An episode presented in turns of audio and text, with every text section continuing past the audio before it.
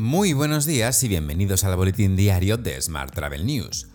Hoy es jueves 13 de octubre de 2022, Día Mundial de la Visión, Día Internacional para la Reducción de los Desastres, Día Mundial de la Trombosis, Día Internacional del Lenguaje Claro y por alguna razón coinciden el Día Internacional de ponerse traje y el Día Mundial sin sujetador. Esto es verídico. Hoy comentamos las conclusiones de Excel Tour sobre la temporada turística y un nuevo fichaje de TripAdvisor recién llegado desde Booking. Pero antes, unas breves palabras de nuestro patrocinador, que esta semana es Beth's Revenue, empresa referente en la consultoría de Revenue Management y comercialización. Y de la mano de su CEO, Chema Herrero, ofrece especialmente a nuestros oyentes una auditoría gratuita de vuestra estrategia de Revenue Management. Para acceder a esta auditoría debéis enviar un email a chema.herrero.betsrevenue.com. Lo repito, chema.herrero.betsrevenue.com. Eso sí, mencionando el podcast Smart Travel News en el asunto para identificaros como nuestros oyentes y que os salga gratis. Ya sabes que puedes suscribirte a este podcast en iTunes, Spotify o iVoox, pedirle a Siri o Alexa que reproduzca nuestro último programa y que también puedes escucharnos cada día en radioviajera.com. ¡Comenzamos!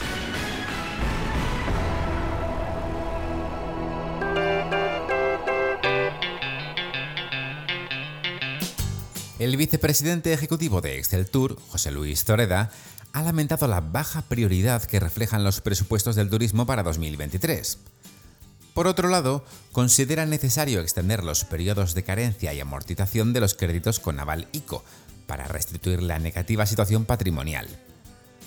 Durante la presentación del informe trimestral Perspectivas Turísticas de Excel Tour, que se, fue, se celebró este pasado martes, se destacó que el PIB turístico superó en un 2,7% el nivel prepandemia. Cambiamos de asunto.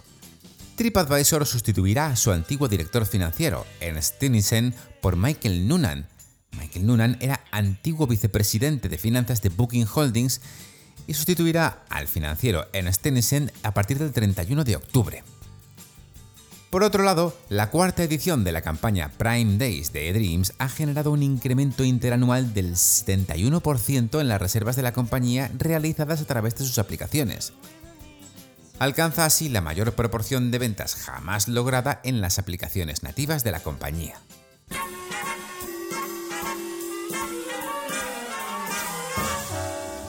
Hablamos ahora de transportes. Los aeropuertos de la red de AENA han cerrado el mes de septiembre de 2022 con casi 25 millones de pasajeros.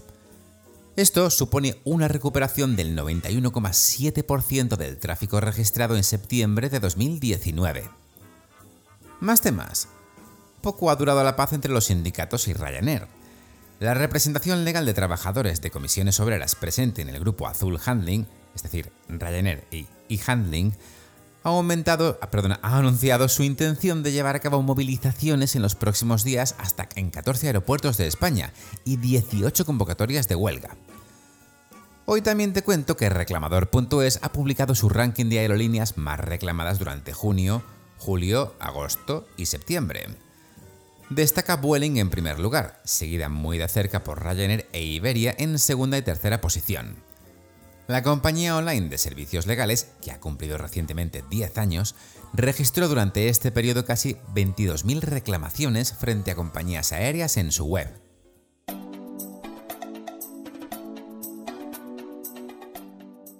Vamos con la información sobre destinos ya está abierto el plazo de inscripción para Fitur Know-how and Export 2023. Segitur y Fitur, en colaboración con el ICEX España Exportación e Inversiones, organizan esta undécima edición de Fitur and Export del 18 al 22 de enero del año que viene. Un espacio en el que las empresas españolas pueden mostrar su potencial, conocimiento, servicios y productos turísticos a compradores de otros mercados internacionales. Más asuntos. El consejero de Turismo, Comercio y Consumo de El País Vasco, Javier Hurtado, ha presentado la nueva plataforma del Observatorio Turístico de Euskadi. Dicha plataforma incorpora el sistema de inteligencia turística.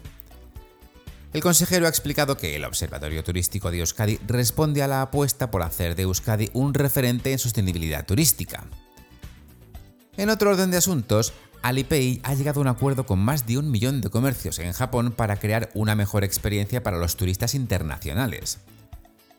Con la reapertura de Japón al turismo de masas, Universal Studios Japan se convierte en el último socio del Pay Plus para facilitar la conectividad de varios métodos de pago por móvil y las soluciones de marketing. Gracias a este acuerdo, el parque temático Universal Studios Japan de Osaka incorporará la solución de pagos digitales transfronterizos con código QR de Alipay Plus.